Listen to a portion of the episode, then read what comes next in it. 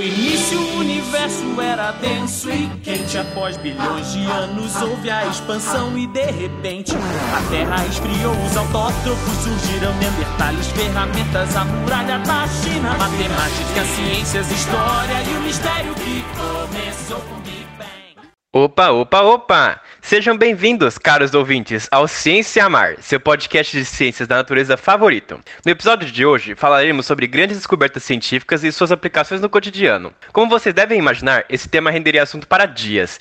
Por isso, selecionamos três descobertas, sendo uma de biologia, uma de química e uma de física. Agora, passo a palavra para minhas estimadíssimas amigas Maria e Eduarda. Hey, Pedro! Eu e Eduardo estamos aqui representando a biologia e falaremos sobre a fertilização in vitro. Bem, os primeiros estudos em laboratório sobre a reprodução humana assistida começaram na década de 50.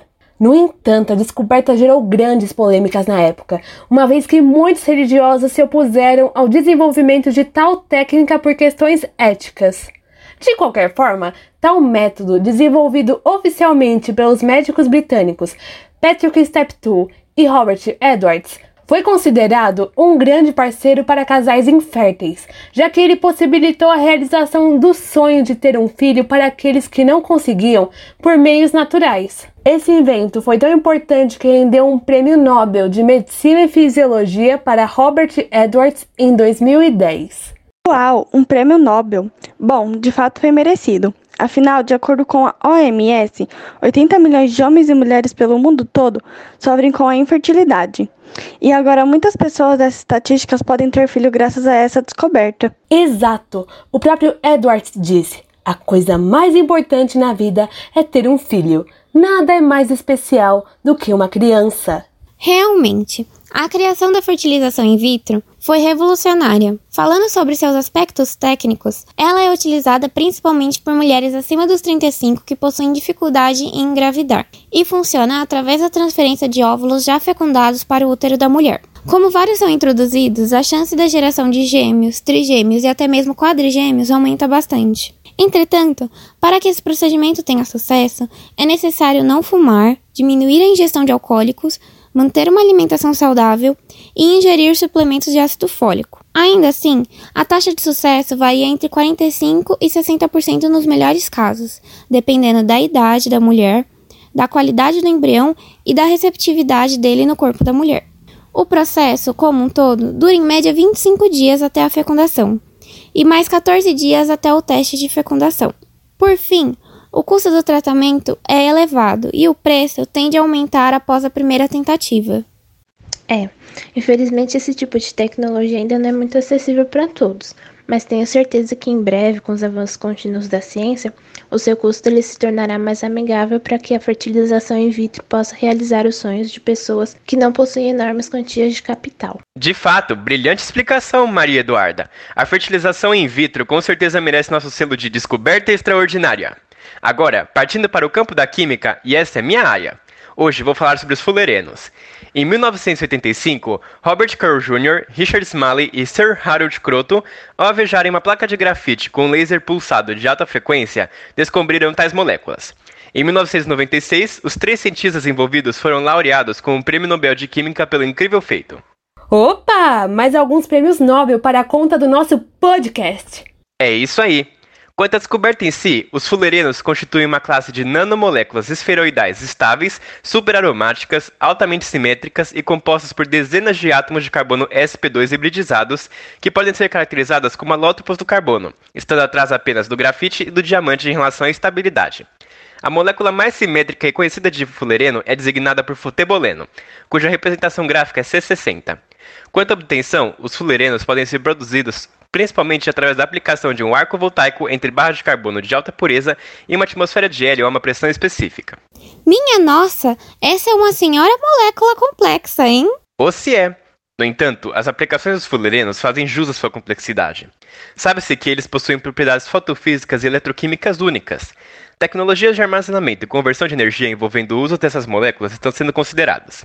No campo da biomedicina, algumas aplicações vêm sendo desenvolvidas, tais como atividade antiviral, antioxidante, antimicrobiana, transporte de drogas de efeito radioterápico, contrastes para diagnóstico por imagem, fotoclivagem do DNA e armadilhas de radicais livres.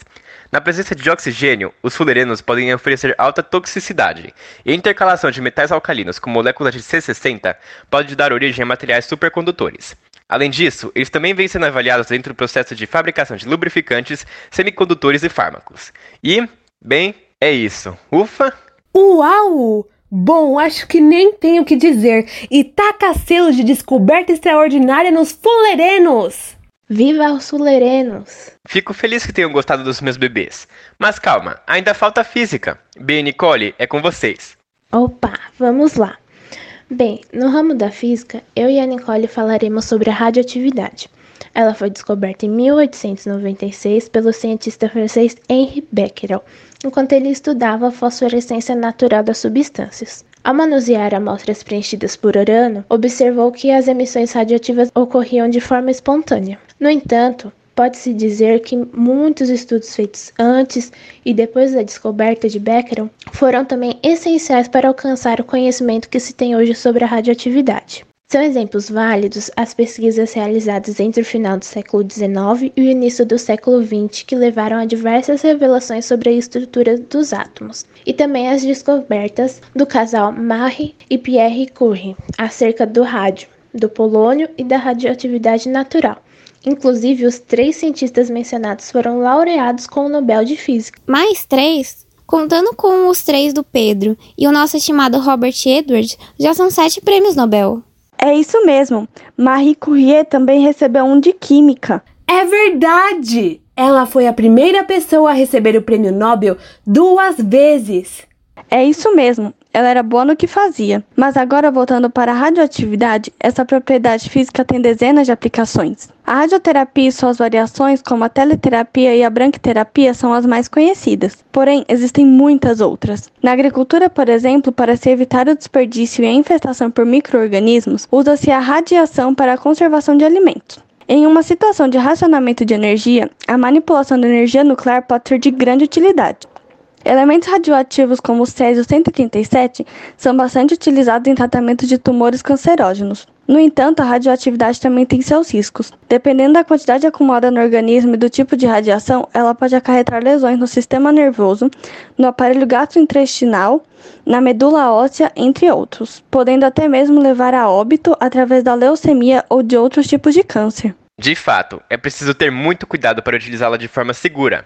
Mas é impossível dizer que a radioatividade não foi mais descoberta e tanto. Então, selo de descoberta extraordinária para ela. Fantástico! Em poucos minutos nesse programa de hoje conseguimos falar tantas coisas interessantes sobre essas descobertas maravilhosas. Pois é, o tema de hoje rendeu muito, mas agora receio que nosso programa está chegando ao fim. Ah, não! É, tá sim. Falamos bastante sobre essas três descobertas e agora o pessoal precisa de um tempo para digerir esse caminhão de informações. Realmente. Bom, então ficaremos por aqui, galerinha. Espero que tenham curtido e até o próximo episódio do Ciência Mar. Tchau, pessoal. Até a próxima.